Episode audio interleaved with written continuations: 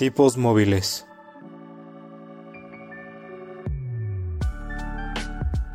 Un podcast que va más allá de los libros y de la realidad.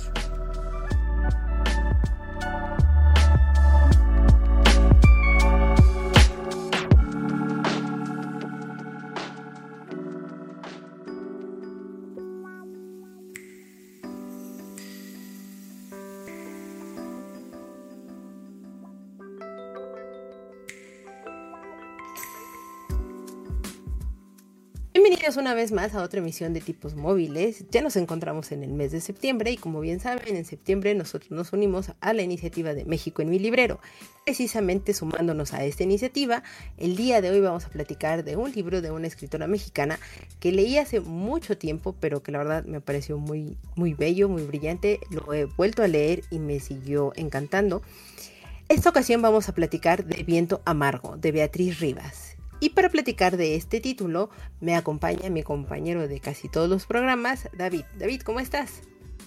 ¿Tú cómo te encuentras? ¿Qué te dicen estos cambios de temperatura que han estado muy raros? De repente es mucho calor, de repente llueve, de repente hay un tinaco en plena avenida recorriendo el país. Pues la verdad es que es muy odioso el calor, sobre todo es mucho más odioso el calor con bochorno.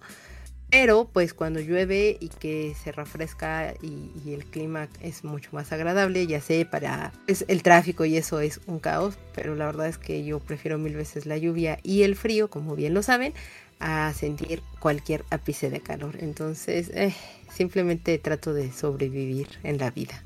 Eso es bueno, ir sobreviviendo poco a poquito y como alcohólicos anónimos, un día a la vez. Es correcto, mejor vayamos de, de a poquito, David. Y pues mejor platícame ¿Tú qué has estado viendo, leyendo, escuchando y demás en estas semanas? Pues mira, acabé de leer Un cuento perfecto.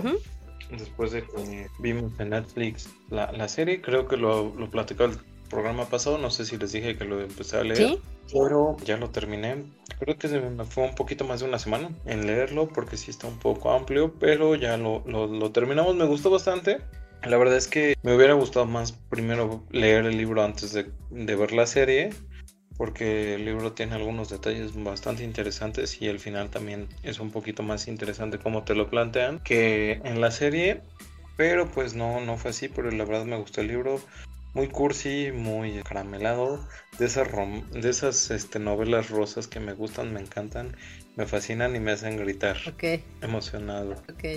La verdad tiene, tiene eh, muy buenas cosas. Te digo, me gustó mucho la parte de que incluyen algunos este, guiños a música española, que muchos son grupos que me gustan, que me llaman bastante la atención. Entonces lo sentí todavía un poquito más este, personal. La, verdad fue, fue una buena decisión. Eh, bueno, también terminé de leer y de leer eh, su segunda lectura, el libro que nos trae hoy aquí. También lo, terminé unos minutos antes de comenzar a grabar el programa. Y pues también he estado viendo Spy Cross Family, no sé si lo pronuncio bien, sí, sabes más de eso. La verdad no lo había visto y me está gustando bastante la, la, serie. Creo que ahí hay un tema de que todavía no está la segunda temporada, hasta apenas octubre me parece este año que va a salir. Pero me está gustando y ya no puedo esperar a ver la siguiente temporada. ¿Ya acabaste toda la temporada o, o en qué? Me falta un capítulo. Me falta un capítulo para terminar de ver. Mm, ok, ok. Te puedo decir, ya cuando la termine podemos platicar acerca de ella. Ok. Pero sí me, gustó, me está gustando bastante. Y pues bueno, seguimos jugando Ratchet y Clank. No lo he terminado, lo tengo que terminar en algún momento de la vida.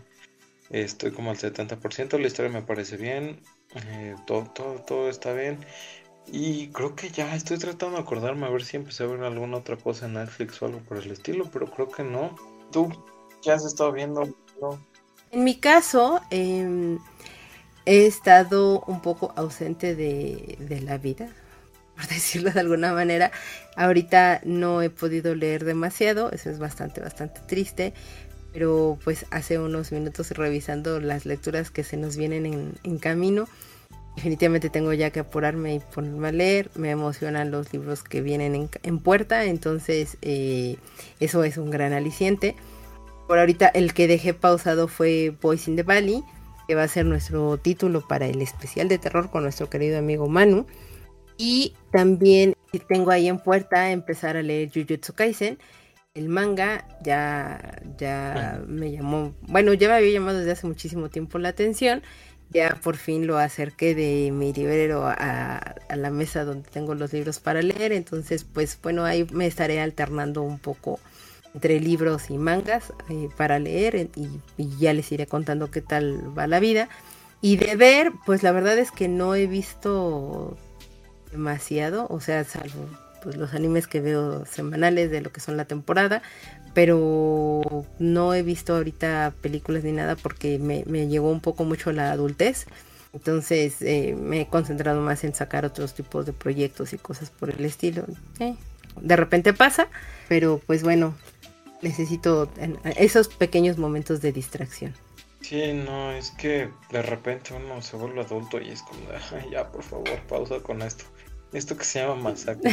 No, no sé si masacre, o sea, la verdad es que tampoco me ha pesado mucho no ver algo en particular ahorita porque pues me ha divertido mucho los proyectos en los que estoy trabajando y por eso me han absorbido y, lo, o sea, el único gran pero que les veo a eso es que pues he tenido que detener un poco la lectura pero pues nada, nada, nada que no se resuelva a partir del día de mañana y que empiece ya a acomodar todas mis lecturas porque pues ya las puedo ordenar de acuerdo a todo lo que se viene para el resto del año. Nos irás contando que si lo logramos, si no lo logramos, si nos quedamos a la mitad, no, no, ah, creo quedarnos a la mitad. Esto, eso casi no pasa en este programa, y no, no es sarcasmo, solo este pasó con Good Omens y ya ahí en fuera hemos logrado terminar todos los libros de los que les hablamos. Ay, que, que estuve escuchando el programa de nuestro querido amigo Bosco, que también habló de Good Omens o Buenos Presagios. Se los recomiendo mucho, vayan, escúchenlo y pues lo pueden si quieren complementar con el capítulo que nosotros hicimos sobre ese libro de Good Omens. A mí me gusta, de verdad sí me divierte mucho Good Omens y, y es muy chistoso porque el pequeño spoiler que les doy es, eh, Bosco también dice que tiene un cierto tipo de humor. Y sí, efectivamente lo tiene, pero es un humor excesivamente inglés. Entonces, yo les diría, denle la oportunidad. Te diría, Davidito, en algún punto de la vida deberías de volverle a dar la oportunidad y pues, quién sabe, tal vez te cautive. Lo, lo voy a intentar, lo, lo, voy a reflexionar. Sí, le voy a dar una segunda oportunidad a, este, a Good Omens, pero, pero ya te iré contando. No me comprometo a nada. No, no, no te comprometas. O sea, yo solo digo, o si no, pues bueno, puedes escuchar a Bosco en A la Aventura con su último capítulo que publicó, que es Buenos Presagios o Good Omens. Em, y, Davidcito, pues entremos ya en materia porque ya nos extendimos muchísimo nosotros hablando de todo y de nada, que es muy maravilloso siempre. Pero platiquemos de Viento Amargo una novela que fue publicada en el 2006, escrito por Beatriz Rivas, una escritora periodista mexicana que trabajó en, diversos medios mexicanos. Estudió un diplomado en literatura mexicana del siglo XIX y tiene una maestría en letras modernas. Este título es su tercera novela, de la cual se han hecho algunas reediciones. Pero, es ¿de qué trata Viento Amargo? Esta historia trata sobre los últimos años del gran Napoleón Bonaparte, donde la autora nos va a llevar a la isla de Santa Elena, la morada definitiva de este famoso personaje. Ahí vamos a ver a Bonaparte dictar cada mañana sus memorias manipulando el, de acuerdo a lo que es la imagen que él quiere dejar para la posteridad en este, en este documento. El hombre no se va a ocupar de nada más hasta la llegada de Miss Betsy Balcombe, a partir de ese momento, para el ex gobernante, todo va a ser diferente y va a ser esencial estar siempre con esta chiquilla para recrearse con su figura, perderse en su aroma y también en su mirada juguetona mientras hablan de nostalgia, deseos, religión, deber, amor, muerte e incluso el vacío. Así es como nosotros nos vamos a ir adentrando en lo que es la, vida o la historia de, este hombre que nos va planteando Beatriz Rivas. Pero David, tú leíste hace mucho tiempo y eras muy pequeño cuando leíste este libro. ¿Qué te pareció el libro en general? Y si este libro es lo que tú esperabas en ese entonces y ahora que lo volviste a leer. Híjole, mira, justamente cuando me dijiste, oye, toca viento amargo, eh, yo dije, ese libro me suena, me suena, me suena de algún lado. Y no recordaba que, lo había leído cuando la autora le estaba haciendo promoción en aquel lejano año del 2006. en el que tendré aproximadamente entre 12 y 13 años. Eh, de hecho, te mandé las fotos del libro que ya está todas las hojas amarillas y demás por el tiempo que ha pasado. Y recuerdo haber escuchado con mucha atención la, entrevista que le, que le estaban haciendo. No sé si ustedes, bueno, no sé si tú te acuerdas, de José Gutiérrez Vivó. Sí, sí, sí. Era un presentador de noticias que tenía la red de Radio Red y otros, este, monitor. De hecho, este, me pareció muy curioso ese pequeño, bueno, ese nombre del periódico que utilizan en el libro, creo que me acordé de, la estación de radio. Entonces la, autora hablaba del libro con tanta pasión, con tantas cosas que yo dije, lo quiero leer. Y en ese momento le dije a mi hermano, oye, ¿por qué no lo compras? Porque, bueno, niño de 12, 13 años. No, obviamente no tenía dinero para hacer la compra. Y mi hermano me dijo, ok, sí, se escucha bien, se lee bien, se, se escucha interesante pues sí lo voy a comprar. Lo compró, le gustó y luego me lo pasó para yo leerlo. En su momento, cuando lo leí la primera vez, fue un libro que me fascinó demasiado, fue un libro que me lo devoré, que me hizo querer aprender más de la historia de Napoleón, pero obviamente hablamos del lejano año del 2006, en el cual el internet todavía sonaba en algunas partes. Entonces, pues encontrar tanta información y de manera tan fácil como eh, lo hacemos ahorita no era tan fácil.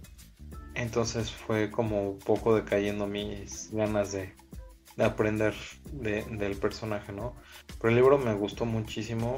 Ahorita que lo volví a leer, lo volví a sentir muy ligerito. No me acordaba que fuera tan fácil digerirlo. No me acordaba que la historia que te cuenta es muy tranquila. Creo que es como estos libros que muchas veces lo hemos platicado tú y yo, ¿no? Un libro de transición. Sí. Porque justamente solo eh, te pone uno que otro este escenario. Pone a dos personajes y deja que tu imaginación vuele y se vaya por muchos rumbos lo cual se agradece bastante porque no es un libro que te forza, sino más bien te invita a imaginar. Entonces me gustó, me, gustó bastante, eh, era lo que esperaba, era ah, un libro que te digo, en su momento cuando lo leí, niño de dos años, me gustó bastante, ahorita que lo volví a leer, también me gustó bastante. Y vas comprendiendo cosas diferentes, ¿no? Como, como eh, le das dos enfoques totalmente diferentes a cuando eres un niño, cuando ahorita lo estás leyendo porque ahorita entiendes más cosas, ¿no? al menos a mí me pasó que, por ejemplo, eh, la relación que tenía con Miss Betsy no era solo. E, ella no quería solo una relación de amistad, él tampoco, pero la diferencia de edad fue como de. Mm, me lo voy a aguantar. Bien, no estoy haciendo spoilers, aclaremos. Sí, no, no, no. Pero justo, ¿no? Eh, empiezas a comprender otras cosas, empiezas a comprender eh, acerca de Napoleón, de sus deseos, de hacia dónde quería ir su vida y te das cuenta de que han pasado varias cosas que lo hacen terminar su existencia como lo hace. Entonces me, gustó. ¿Tú cómo te pareció este libro ahorita que lo volviste a releer? ¿Cómo te pareció en el pasado? ¿Era lo que esperabas? ¿Es diferente? Mm, yo cuando lo leí, ya tiene mucho tiempo también cuando lo leí. Eh, yo no lo leí en el año en que se estrenó. No me acuerdo exactamente cómo llegó ese libro a mi, a mi vida. Me lo regalaron o algo por el estilo. Uno de los editores con los que trabajaba y me dijeron, creo que te puede interesar, si, si mal no recuerdo. Entonces creo que él es el que me regaló. Me dijo, creo que te puede interesar y me lo dio y fue como, ah, bueno, ok, gracias. Pasó mucho tiempo y de repente fue eso, creo que coincido totalmente contigo, es uno de estos libros de transición. Lo leí y me gustó, me pareció bastante interesante. Creo que lo que tiene de bonito el libro es que Beatriz Rivas sabe cómo llevarte y, de una manera muy elegante y fina a que te metas ahí en esas conversaciones con ellos y que los estés acompañando y tú te sientas ahí con ellos, ¿no? En esas pláticas y, y todo, pero como un gran espectador. ¿No? Ni siquiera como un invitado, ni mucho menos, sino como un gran espectador y que estés muy pendiente de, de cosas mínimas como cómo se miran, eh, estos diálogos no dichos exactamente, pero con comportamiento de, del cuerpo humano y todo, y que como atinadamente dijiste David, son cosas que notas ahora que vuelves a, a darle una segunda lectura a el libro, ¿no? entiendes un poco más esta complicidad, esta coquetería que intenta Miss Betsy, que incluso intenta el propio Napoleón. Y el tipo de interacción que ellos van teniendo es muy, muy, muy bonito.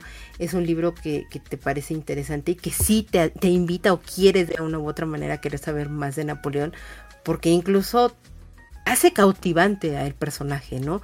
Si, si de repente se te olvida el tipo de persona y, y, la mentalidad y todo lo que, lo que acontecía o, todo lo que conllevó a que él llegara a ese exilio, ¿no? Entonces, en ese sentido me parece muy brillante lo que, lo que hace Beatriz Rivas. Y la verdad es que yo la primera vez que lo leí no esperaba nada del libro, me encantó.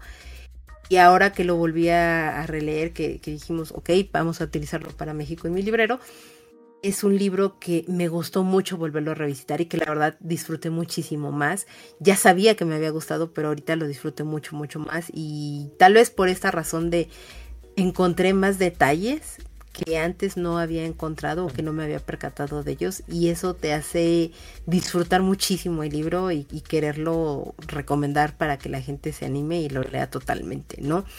Porque de las primeras cosas que, que tiene, yo no recordaba mucho muy bien cómo empezaba hasta ahora y que te empieza a platicar pero de repente tiene como esta ruptura de la cuarta pared, ¿no? Que algunos libros lo han tenido, sobre todo en películas es donde yo más lo he notado, en obras de teatro, en un libro yo no recuerdo tanto si, si había notado esta cuarta pared, porque muchas veces el narrador, pues lo que hace es eso, hacerte como el cómplice, pero porque te lo está diciendo como al oído, ¿no? Pero, o tú mismo te estás convirtiendo como en ese narrador, pero no, aquí literal el narrador dice, ah, nos está viendo Miss Betsy, ah, está sucediendo esto, eh, o sea, te habla directamente a ti, lector, rompiendo esta cuarta pared. A mí me gustó mucho, me gusta cuando pasan estas cosas, porque el, propio autor invita a, o te sugiere de una u otra manera muchísimo más a que te metas en esta historia, ¿no? Pero no sé, tú, ¿a ti qué te pareció esto de la cuarta pared que se rompa? ¿Es algo que si te gusta, no te gusta? ¿Lo has notado en otros libros? Está, ahorita que te estaba escuchando, eh, estaba tratando de acordarme algún otro libro en el cual el autor eh, te haga cómplice del pues es que se va a escuchar muy raro como lo voy a decir, ¿no? Pero estoy, estaba pensando en algún otro libro en el que el autor te haga cómplice de él mismo. Porque aquí están jugando los dos, tanto, tanto lector como el autor, a espiar a los personajes. Y desde el primer momento te lo marca. Y además algo que también me gustó mucho y fue muy grato, no sé si a ti te pasó, es que de repente la autora, este, Beatriz, se tomara el momento para decirte, oye, mira, eh, mientras estaba escribiendo este libro, me bloqueé totalmente y me fui a París. Sí. Entonces, te hace como más partícipe de esta historia, te empieza a contar como cuál es el proceso creativo, el que tuvo que ir a visitar las cosas, el que empezó a preguntarse qué agregar y qué no en el libro para que fuera un poco más profundo, como esta escena en la que Miss Betsy cacha a Napoleón con, no me acuerdo cómo se llama, Madame o Miss, no me acuerdo qué, pero que los cacha y se le rompe el corazón y ella dice, no, no quiero manchar esta historia en esta parte, prefiero, te lo agrego aquí en las notas, pero no es parte del, de lo que vas a leer al final, ¿no? Entonces, me gustó mucho, lo sentí muy interesante, porque es como si los dos estuvieran ahí viendo lo que está pasando, siendo como partícipes, siendo como cómplices, el romper la intimidad de dos personas para que tú conozcas esta historia. Y bien lo decías, ¿no? Te hace comprender y incluso te hace hasta querer a Napoleón, ¿no? Dejas de verlo como esta figura histórica en la cual es un monstruo que solo se dedicó a conquistar Europa y que le veían la muerte de los soldados y demás. Y lo ves retratado como un ser humano que tenía mucho miedo, que tenía muchas deficiencias, que él lo único que quería era ser perfeccionista y su perfección lo, llevó al fracaso, ¿no? Entonces, también la forma en la que te lo cuenta de, y entonces nos fuimos detrás de él y lo encontramos de tal manera, o Miss Betsy se le fue acercando, pero ella no nos veía y nosotros sí, le da un toque bastante, bastante distintivo y que hace que el libro sea, sea bueno. A ti, ¿qué, más te pareció esta interacción? ¿Qué más te pareció esta forma? ¿Qué opinas de las notas de, la autora? Fíjate que ahorita que, mencionas las notas de la autora, a mí me gustaron mucho. O sea, creo que también desde la primera ocasión que lo leí el libro y ahorita lo valoras tú como lector muchísimo. Porque es, es como este respiro entre capítulos cuando la autora te dice, ok, vamos a, detenernos un segundo y déjame platicarte todo lo que me sucedió cuando yo estaba construyendo esta historia, cuando yo estaba recopilando toda la información para construir esta historia que te estoy platicando que espiemos juntos, ¿no?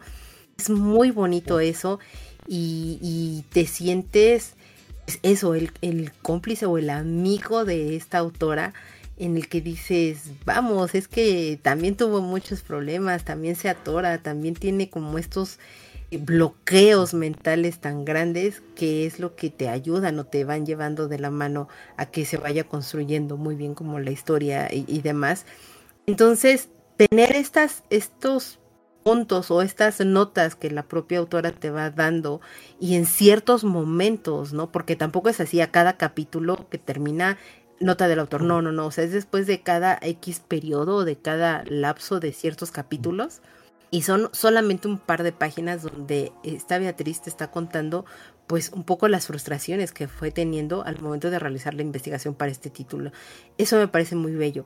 Otra de las cosas que quiero rescatar muchísimo de lo que tú aquí mencionaste, David, es esta cosa que mencionas de decir, te va mostrando cómo es esta otra faceta, digamos, de Napoleón, ¿no? Y es que eh, mucho de lo, de lo, que tiene el libro es mostrarte estas características que el propio exilio le va dando a Napoleón, de cómo se va sintiendo él, de, ser este magnánimo hombre y que fue un gran conquistador y, que hizo cosas atroces y demás. Eh, es como darle la vuelta a, a la página y entonces ver otra cara del de, hombre que es que añora, ¿no? Que, que recuerda con mucha nostalgia y, de modo muy agridulce, si podemos incluso decirlo, pues estas batallas, estas victorias, eh, el convivir y, estar planeando siempre como las estrategias de batalla, eh, todas esas aventuras que va teniendo y demás. Y, en una de las charlas incluso que tiene con, con Miss Betsy, pues eh, le dice, o sea, es que este exilio es lo que ya me tiene muerto en realidad, ¿no? Y me parece muy fuerte e interesante porque vas viendo justo como la decadencia y cómo se va pagando Napoleón en esto, pero que él diga, o sea, el exilio me parece más grave que la muerte, se me hizo una cosa sumamente fuerte.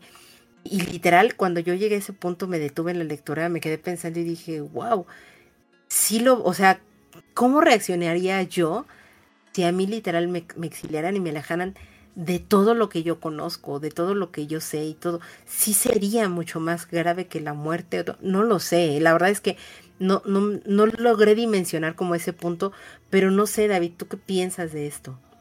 Tema complicado porque si partimos del hecho del exilio que le mandaron a Napoleón, más que un exilio era, bueno, sí, sí estaba en Santa Elena, pero era un exilio prisión. O sea, no, no le permitían salir de 7 kilómetros, según nos comenta la autora en, en, el libro, lo cual se volvía muy complicado. Y es que eh, de, todo, de todos modos dice, ¿no? Que aunque sea jaula, jaula de oro, este, te atrapa, ¿no? Y, no, y tienes tus límites y demás. Y no, no puedes salir de ahí. Entonces, creo que la muerte es el fin de todo, pero el exilio es saber que no puedes llegar ya más allá de donde estás confinado. Que eso es lo que le pasaba a él, ¿no? El hecho de me mandan carne podrida, me mandan cosas que no quiero, no me dan lo que necesito, se burlan de mí, ah, están en mis expensas, eh, cosas por el estilo. Y el saber que en algún momento fuiste alguien tan importante que gozaba de, tantas cosas, que incluso lo menciona, ¿no? En, esta parte, en alguna parte del libro, que veía las mesas, que veía las sillas que no le importaban, pero ya estando en el exilio empezó incluso hasta admirar los platos de porcelana o las salseras o las cosas que tenía a su, a su disposición, ¿no? Porque el exilio hizo que él dejara de ser él mismo. porque ya no podía salir más allá de donde le permitían las otras personas y ni siquiera le permitían ver a su mamá, ni siquiera le permitían ver a sus hermanos. El dolor de no poder ver a su hijo, que creo que eso es algo que, se resalta mucho, pues es lo que empieza a convertirse en, en la muerte misma, ¿no? Porque, te digo, muerto ya no te enteras de nada, pero estar vivo y sabiendo de todo lo que te estás perdiendo, el saber que las otras personas están continuando una vida sin ti. Que es muy fuerte el concepto mismo, ¿no? Y por eso digo, yo, yo cuando lo leí, por eso me detuve, porque dije, wow, o sea, es excesivamente fuerte lo que está diciendo este hombre, que es justo lo que tú acabas de enlistar, ¿no? El, el, o sea, saberte eh, lejos de todo lo que conoce, limitado. Totalmente limitado, sin poder hablar, sin poder convivir, sin poder, este, pues, estar con, las personas que, quieres. O sea, y digo, resalto la parte de las salseras, porque para el momento en el que él era emperador, ver algo tan banal que no valía la pena, pero en el momento de estar exiliado, hasta de eso tuvo que aprender a disfrutar porque no tenía más. No había más formas de estar. Y tenían sus visitas, sí, pero eran contadas y al final se quedaba él solo con sus pensamientos, con sus monstruos, con sus ideas. Y sí es como bastante fuerte. Porque si quieres alguien con quien hablarlo al final del día no vas a poder hacerlo. Porque estás tú solo y nadie te entiende más que, pues en este caso, Miss Betsy. Y aparte tenía que esperarse una semana entera para poder platicar lo que cuando, no sé, Tal vez tú y yo ahorita terminamos esta conversación y me acuerdo de algo más y yo te puedo escribir en un par de horas, minutos, al día siguiente, qué sé yo. Pero este hombre no, este hombre tenía que esperar una semana más a poderle dar todas esas ideas que de repente él tenía en mente o de repente que surgían a raíz de un pensamiento o de algo que tenía. Y, y por esta razón este hombre se vuelve tan ávido de tener este contacto con, Miss Betsy, eh, el contacto en el sentido de estas charlas, ¿no? Esta coquetería, esperar esas conversaciones, esperar esas cosas que Miss Betsy al final del día sigue teniendo esta gran inocencia y de repente curiosidad por estas charlas con Napoleón Bonaparte, pues es también parte de la chispa de lo que lo, lo tiene a él y de las cosas que me gustan mucho de estas conversaciones que tienen es cuando Miss Betsy de repente le decía, vamos a jugar, vamos a jugar a imaginar. Imagina, cierra los ojos, imagina qué harías cuando y X, ¿no? Empiezan a plantearte cierto tipo de situaciones y todo. Y él empieza, o sea, él le sigue el juego a esta, a esta niña o a esta muchachita. Y a la inversa, ¿no? También de repente le dice, vamos a imaginar cuando él no tiene ganas de hablar cosas densas, y ni mucho menos que a veces Miss Betsy le pregunta. Y, tienen este tipo de interacciones muy... Pues que los hace eso, ¿no? Dos amigos que, se están acompañando uno a otro. Entonces, cuando en una de esas conversaciones eh, él está imaginando y todo, y se abre todo un mundo y un universo de cosas que él empieza a platicar y todo y que él obliga de una u otra manera a que Miss Betsy también imagine de más y, salga literal de ese cascaroncito donde se encuentra ahí yo te preguntaría la ima o sea puedes estar en esta prisión y en este exilio por ejemplo como este hombre pero el imaginar de repente te convierte en alguien libre mm, definitivamente no o sea, puedes estar en tu mundo, puedes estar en tu... Bueno, eso, eso es lo que yo creo, ¿no? Puedes estar en tu mundo, puedes estar imaginando mil, cosas, pero al final del día vuelves a la realidad, ¿no? Que eso es algo que también menciona en cierto punto la autora, ¿no? Que, Napoleón tenía esta necesidad de tocar las cosas para saber que eran reales. de, sentir a mis Betsy, de sentir a, a, las personas que se rodeaban, porque justo, ¿no? Puedes estar pensando mil cosas, estar en un mundo lleno de, imaginación en el cual no te encuentras en el lugar en el que estás. Pero al final regresas y sigues atrapado en el exilio, sigues atrapado en tantos lugares que se vuelve difícil. O sea, creo que ahí te vuelves prisionero de tus pensamientos y eso todavía es una cárcel peor, ¿no? Porque eh, te, lo pongo de esta manera y si quieres ahí a, comentar algo. O sea, por un lado estás imaginando que estás en un lugar totalmente diferente, por, por el otro sabes que no es así. Entonces tus ideas empiezan a chocar una contra otra, pero no entiendo si funciona, si no funcionaría. Es que es, algo muy complicado. ¿Tú qué piensas?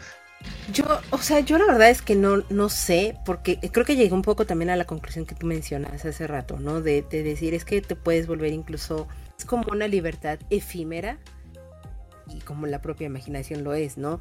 Y, que entonces te vuelves un prisionero de una u otra manera mismo, porque puedes convertirse como, como en este aliciente que te obliga, literal, que se pueda convertir como en una droga, ¿no? A la que tengas que estar recurriendo cada instante, hasta el punto de desquiciarte, ¿no? Y, y, no saber exactamente qué es real y qué, y qué no lo es, ¿no? es lo que estás, eh, o sea, hasta dónde te está llevando tu imaginación y sobre todo pues esto, ¿no? Tener la caída tan cruda y vil de lo que es tu realidad y más cuando te lo platican, ¿no? Por ejemplo, en el libro de, de que le mandaban pues comida echada a perder o que pasaba de repente gente para ver a Napoleón y es así como, ah, aquí está el señor que tanto se dice y que exiliaron y todo y es como, wow, o sea, tampoco es como esta exhibición como tal, pero que así lo estaban tomando algunas personas, ¿no? Que llegaban a, la isla. Entonces, ese tipo de cosas, desde que te hacen regresar a la realidad, te hacen regresar a la realidad. Y yo no sé si, si tu imaginación en algún punto te llega a dar tanto como para evadirla, ¿no?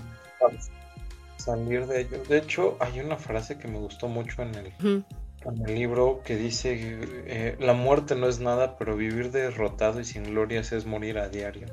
Sí. O sea, él estaba ahí tan exiliado y a, pesar de tener su imaginación y demás, el no tener este, glorias, el saberse derrotado, porque era tal cual, ¿no? Un animal más del zoológico por, por lo que nos comentas. Y lo no sé, sí, sí es algo difícil. Te vuelves más prisionero de, de, ti, de tu persona, de tus pensamientos, de tus glorias pasadas. Y el estar tan metido en esta parte, híjole, te hace que te carcomas por dentro. Te hace que te carcomas y que justo, David, y, tú diste en el punto desde hace rato, vas viendo cómo se va desgastando este hombre, vas viendo su decadencia, vas viendo cómo se va apagando esa llama que tenía y, llega un punto en el que ya no le importa, o sea, le importa y a la vez ya no le importa tanto, ¿sabes? El, que lo vean, el que esté así de ese modo, como exhibido y todo, pero que al final del día Em, y este hombre, pues sí, o sea, muere por una enfermedad y por, pues eso, pues porque edad y todo. Pero también puede ser mucho su propio estado de ánimo, ¿no? El que ayudó a que esta enfermedad avanzara pues de una manera medianamente rápida que él mismo se fuera carcomiendo a sí mismo, de que se fuera compadeciendo, por decirlo de alguna manera, porque él nunca lo acepta y él nunca dice, ¿no? Que se está compadeciendo de sí mismo. Y, es algo de, que digamos, no, él no soporta que la gente se compadezca de él, pero al final del día sí es algo que pasa y que se refleja en el libro. Tú vas viendo y que sí dices, rayos, pobre hombre, o sea, no está padre lo que le está pasando. Evidentemente no era para que fuera de vacaciones, ni mucho menos en, que estuviera en este exilio. Pero sí te sientes mal por Napoleón, o por lo menos a mí eso me pasó. Yo sí me sentí mal por Napoleón, por ver su decadencia y por ver pues cómo se iba apagando, así como una velita que se le está acabando ya el, la gasolina o el aceite para seguir ardiendo. y fue muy triste yo siento que eso influyó mucho para, para que su enfermedad ah, evolucionara y todo, ¿no? Pero no sé, ¿tú qué piensas de esto, David? Yo pienso que sí te vas dando cuenta cómo se va apagando la llama en su persona, por cómo lo van tratando, ¿no? O sea, antes de empezar a grabar, creo que lo estábamos discutiendo tú y yo de que se vuelve una persona que se queja por todo, en el que la vida ya no le sonríe, en el que él ya no es feliz, en el que cada vez está más perdido en sus pensamientos en el que cada vez se, se van yendo más sus ideas y las pocas alegrías que tienen en la vida se les han ido quitando. Entonces, eh, pues muchas veces dicen, ¿no? Que, que, te mueres de tristeza y creo que eso es algo que le pasó a él, ¿no? Fue dejando de lado su salud, fue dejando de lado todo lo que le gustaba de las pequeñas cosas porque se fue dando cuenta que ya no había manera de salir de ahí y que él había perdido, que se había vuelto eh, pues otra batalla que él ya no iba a ganar, ya no había manera de, salir de ahí y que realmente pues pasaron muchas cosas en su, en su persona. Digo, ahí eso no es tanto spoiler, pero pues lo, menciona, ¿no? Hay muchas teorías de por qué murió, de cómo murió, si realmente sí fue una enfermedad o no lo fue. Pero creo que la teoría que, manejan sobre que lo envenenaron te hace pensar muchas cosas, ¿no? Creo que era una forma de que los británicos lo tuvieran ahí en, en, la isla, ahí retenido, presumiendo y diciendo nosotros somos los dueños del tiempo de Napoleón pero sí te hace pensar que él ya no era el, gran conquistador que alguna vez fue. Que leyendo eh, el libro de repente me hizo pensar que lo que él quería hacer era una Unión Europea actual, pero sin, como, como la que tenemos, pero sin la parte de, tener un emperador, ¿no? Lo, lo, cual no es una mala idea. Ha funcionado, llevan muchos años así, pero creo que, que si lo empiezas a ver desde otro punto de vista, no, no eran tan malas las ideas que él tenía. Entonces, sí. Eh, le tomas mucha tristeza, le tomas mucha tristeza, mucho coraje, mucho enojo, mucha decepción a, las cosas que le van pasando y más porque te, lo retratan como una persona que él quería enseñar al mundo y hacer algo por el mundo. Te lo, te lo sabe dibujar de una manera que, te repito, o sea, cuando... no es spoiler, ya sabemos que Napoleón Bonaparte se murió eh, habla una parte de ahí, de incluso cómo te plantean este, este entierro y, demás que, que, tuvo, fueron las exequias, pero que no deja, o sea, todo lo que te va reflejando el libro de Beatriz Rivas, de repente te hace replantearte cómo se ha mirado a Napoleón a lo largo de la historia. Mm, sí, ha hecho, o mejor dicho, hizo cosas atroces, pero también te, te ayuda como a ver otro lado de la moneda y de repente tratar o ver con otros ojos poco las ideologías que, como bien dices atinadamente, David, no, no del todo estaban erradas y tal vez solamente necesiten irse en beneficio de lo que es el resto de la humanidad y no solamente de una persona, pero que al final del día lo que él quería era esto, ¿no? Tratar de ver muy desde su perspectiva un bien general, que el que salía más beneficiado pues era él, ¿no? Sí, sí, o sea, creo que, híjole, es que, no sé, te digo, te lo pinta tan bonito, tan amable que hasta te dan ganas de decir, ay, ven, yo te abrazo, no pasa nada, todo va a estar bien. Pero creo que, híjole, es que son, son tantas cosas que, que no sabes por dónde empezar, ¿no? todo, toda la historia, todo lo que él hizo. Esta parte de, de repente me sentí un poco identificado, no sé si te pasó a ti, pero bueno, tú que me conoces es que como muy rápido. Y a pesar de que disfruto la comida, siempre te estoy corriendo de un lado para otro. Y esta parte de, del tiempo que él menciona, ¿no? Que él dejaba, que dejaba de disfrutar la comida porque tenía que ocupar el tiempo en algo eh, más importante. Te, te, hace replantearlo, ¿no? Y también dices así como, bueno, sí, sí, yo también como rápido me siento identificado, está bien. Y luego también por otro lado, pues está la parte que te menciona lo que te decía, ¿no? Del tiempo. Que eso también, si te das cuenta, va cambiando a, lo largo del, libro.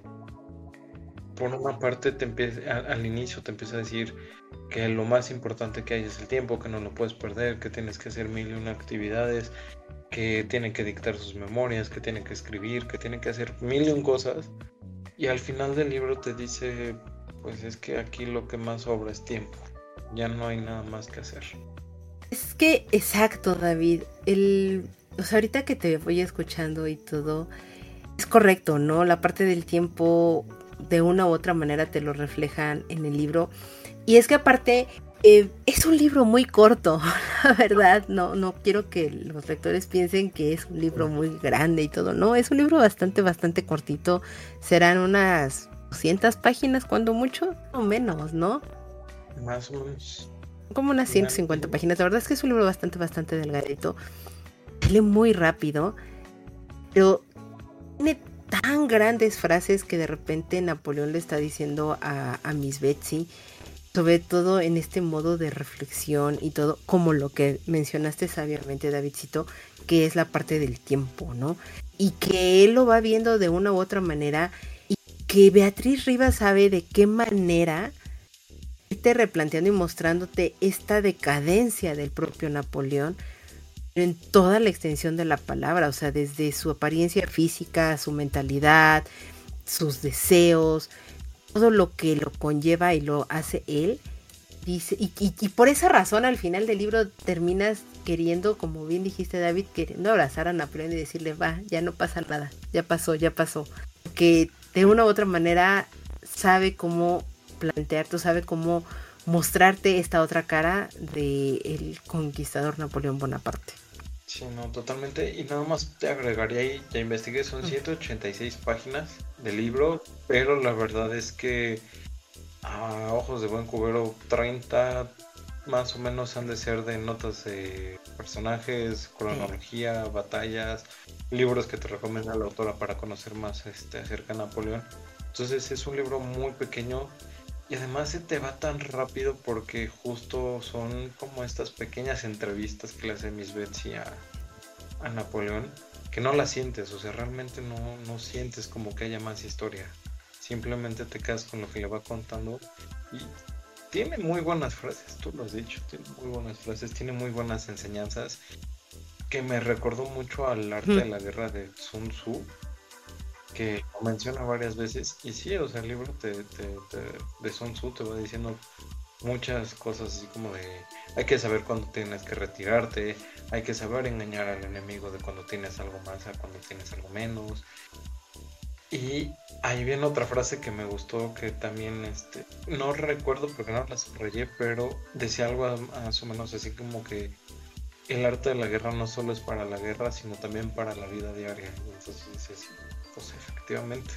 Es un libro que me acuerdo, ese yo lo leí en la prepa, porque justo el orientador vocacional me dijo, léelo, te va a servir, te va a ayudar, porque es enfocar tus energías en otras cosas en vez de estar perdiendo el tiempo por la vida. Y es un muy buen libro, te lo recomiendo también. Es, es un muy buen libro y es que creo que también lo que logra mucho Beatriz Rivas en el libro es de repente sentirse, tú sentirte Miss Betsy, escuchando cómo te va leccionando este hombre, la vida y las enseñanzas y, todo lo que fue viviendo. Eh, no sé, de nuevo, para mí este libro te enseña otra cara de lo que es Napoleón Bonaparte, de lo que conocemos de Napoleón Bonaparte, de una manera bastante, bastante interesante, con muchas grandes lecciones. Entonces, Davidcito, pues, no sé si tú quieras concluir con algo más o ya nos pasamos a tu veredicto.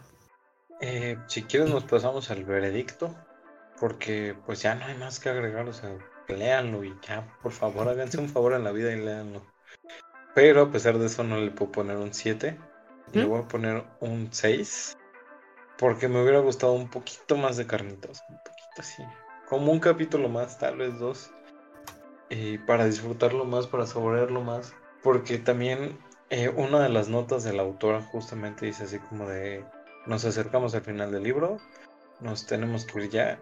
Eh, no te voy a decir cuántos capítulos te faltan, pero espero que lo hayas disfrutado y fue no, no me puedes decir eso, o sea, pudiste haberme enseñado más cosas durante estos momentos que estamos aquí leyendo. Creo que yo coincido contigo, eh, también le dejaría un 6. Es un muy buen libro, es, es, cortito, se lee muy rápido, te sabe cómo enredar esta Beatriz Rivas de una muy buena manera pero sí quieres saber más. O sea, las notas adicionales que te da sobre un poco la biografía de los, de los personajes, de otros libros y demás. Es muy interesante y, te da una pauta de hacia dónde puedes empezar a encaminar una búsqueda o, mayor información con respecto a, a, lo que te está platicando de Napoleón Bonaparte. Sin embargo, la manera en cómo ella te lleva en estas conversaciones, sí se queda de repente truncado muy de golpe. Sí, o sea, eso sí fue lo único que, me rompió un poquito, toda la parte del libro. Porque vienes bien, vienes arriba, vienes arriba. Tú pensarías que te dirían algo más y la nada es como, ya no hay, se acabó. ahí están los agradecimientos. Entonces sí, por eso no le doy un 7. Porque me hubiera gustado disfrutar más. Y entonces tú también le das un 6. Yo también le doy un 6. Es, es, una calificación bastante, bastante alta. Es un libro que de verdad les recomendamos muchísimo. Eh, escrito por una autora mexicana que recuerden estamos apoyando a los autores mexicanos en el mes de septiembre con México en mi librero. Y por supuesto, pues dijimos de muy grandes frases este libro. Davidcito ya ha hecho un par de ellas y no sé si tengas alguna otra más que es así como tu top, top, top de las frases que sacaste del libro de Viento Amargo.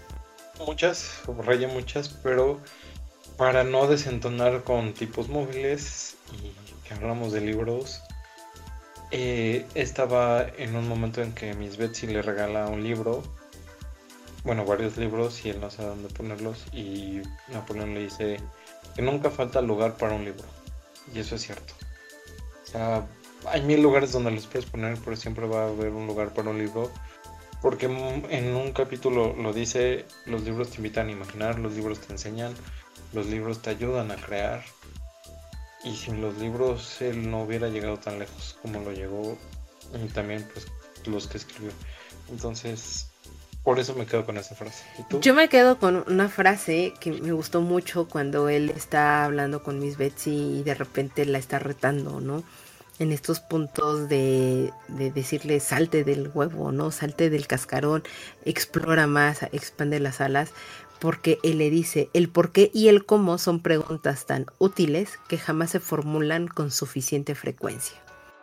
Es que es muy cierto, porque una de las cosas que él disfruta mucho de Miss Betsy es que es curiosa, pero de repente ella misma se reprime dentro de esta curiosidad. Y la verdad es que ser curioso de una buena manera, enfocándola en cosas interesantes y preguntando el por qué y el cómo suceden las cosas, a veces te lleva a lugares increíbles. Por esa razón me quise quedar con esa frase. Es correcto. Si no, la, la curiosidad, aunque digan que mató al gato, No siempre. Sí, la No siempre. Llevo al gato a muchos lugares muy divertidos antes de. Eso es correcto, Davidcito. Y pues entonces simplemente los invitamos a que lean Viento Amargo de Beatriz Rivas. Eh, lo publica ahora, eh, bueno, la última edición que yo alcancé a ver está en de bolsillo, que pertenece a Penguin Random House.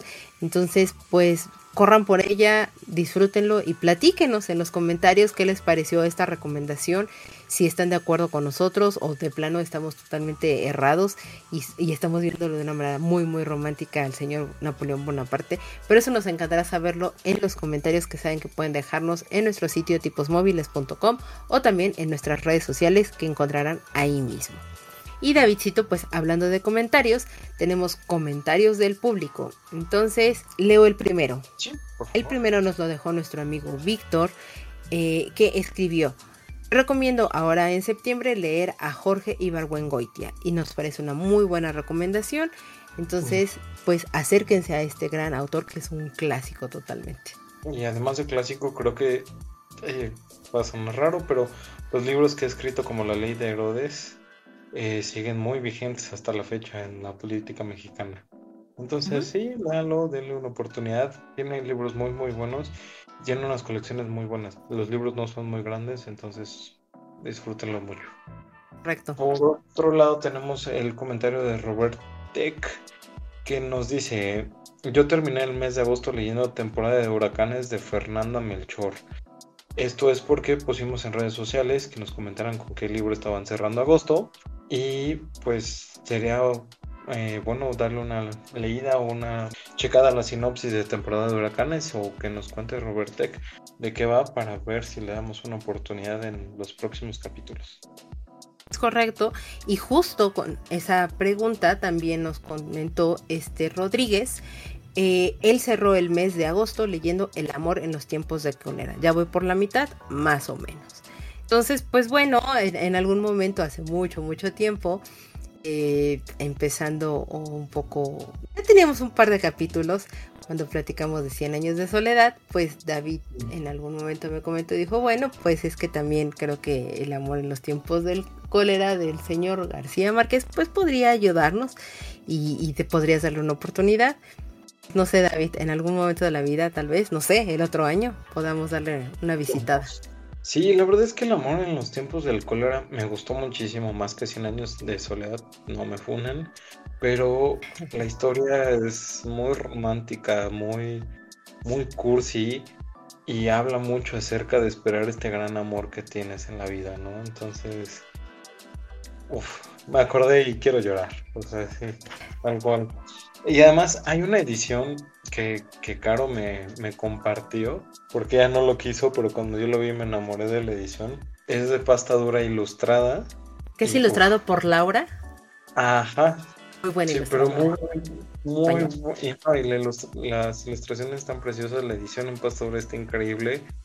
Pero la verdad es una... Es que es súper bonita la edición, súper, súper bonita la edición. Sí, son, son de esos libros que sí amerita tenerlos en tu librero y leerlos con mucho, mucho cuidado, porque eso han de saber que la otra vez Carolina y yo estábamos discutiendo acerca de eso, de que por qué estaba leyendo un libro en Kindle si lo tenía en físico y le dije no quiero maltratar mi pastadura, porque la verdad valen mucho, mucho la pena. Entonces, si pueden ver esas ilustraciones del libro, se van a enamorar de él.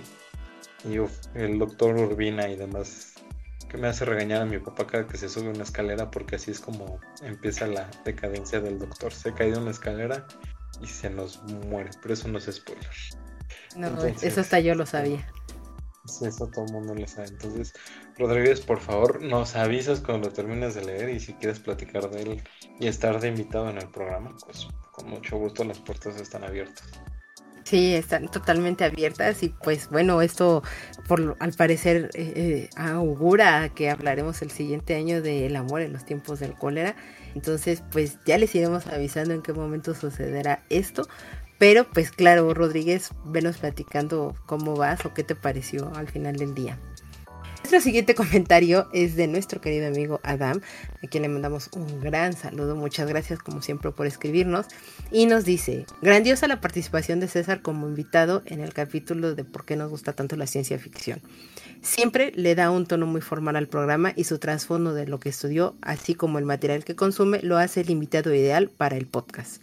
Al ser un tema general de ciencia ficción, me encantó que trataran por qué se seguía sintiendo como una literatura, entre comillas, de segunda. Respecto al siguiente capítulo, no tengo mucha idea del libro, pero ya me daré cuenta de que va ahora que lo publiquen. Un saludo muy grande. Y pues muchas gracias Adam como siempre por tus saludos, tus comentarios y esperemos si te haya ayudado a, a, darte una idea más o menos de qué va Viento Amargo. Es un libro que pues si te ha llamado la atención en algún punto Napoleón Bonaparte por cualquier tipo de cuestión, te podría acercar otra perspectiva de este hombre y pues ojalá le dieras la oportunidad y nos platicaras si es que te animaste a leer Viento Amargo de Beatriz Rivas. Correcto. Y qué bueno que, que, le gustó el capítulo anterior. Grabar con César siempre es un, es un placer. Y esperemos y, y, regrese más seguido César. Ya, ya nos la iremos ingeniando ahí para que regrese un poquito más con nosotros de, de las tierras de Dream Match y venga a platicar aquí de libros con nosotros. Agradecemos a todas las personas que nos mandaron todos sus comentarios, que se tomaron ese pequeño tiempo, que han reposteado, que están ahorita participando con nosotros en dar recomendaciones de autores mexicanos, de libros escritos por mexicanos. Entonces, por favor, sigan participando todo el mes de septiembre en nuestra cuenta de Instagram, de Twitter, por, bueno, antes, ahora ex, antes Twitter por favor, para que nosotros sigamos apoyando y expandiendo muchísimo más a la comunidad de lectores, pues estos mexicanos que nos han entregado grandes historias, como lo fue en esta ocasión Beatriz Rivas. Bichito, muchísimas gracias por venir a grabar aquí una noche más conmigo. Como siempre, sabes que es un gusto y es un gusto platicar con, contigo de todos estos temas que vamos encontrando en los libros. Sí, totalmente, Davidcito. Y pues no me queda más que agradecerle a la gente que llegó hasta este punto del programa, agradecerle a todos, de verdad, de verdad, a todas las personas que han estado participando en nuestras redes sociales con la iniciativa de México en mi librero. Por favor, sigan haciéndolo, únanse a algunas de las actividades que está haciendo nuestra querida amiga Janet en Lecturas y Locuras. También dense una vuelta por ahí por su, su cuenta y van a ir viendo las demás actividades que vienen. Tiene un, reparto interesante interesante de actividades, entonces dense una vuelta ahí en su perfil de lecturas y locuras.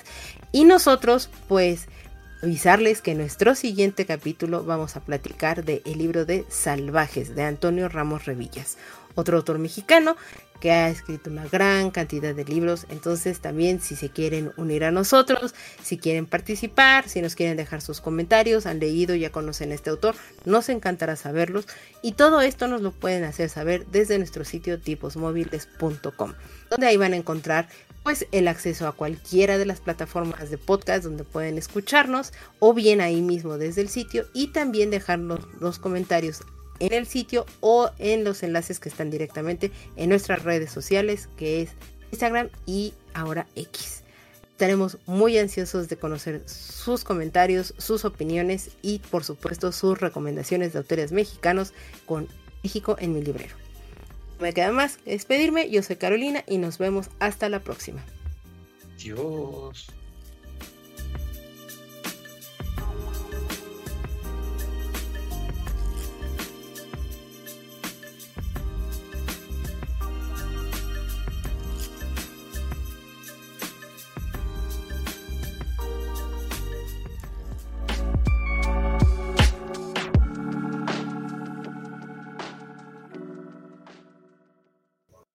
Esperemos a que pase el señor de la patita gorda de los elotes. Sí, se antojan unos elotes. Ese señor se, va a tardar como cinco minutos. No, no, no, ahorita. Pero es que eso sí se va a escuchar cuando hablo. No puedo hablar más fuerte que el de las patitas gordas. Porque la patita eh, va al mercado con pijama y bolso de bolitas. No te recuerdo que eso se está grabando, David. Ah, sí es cierto. ¡Ah!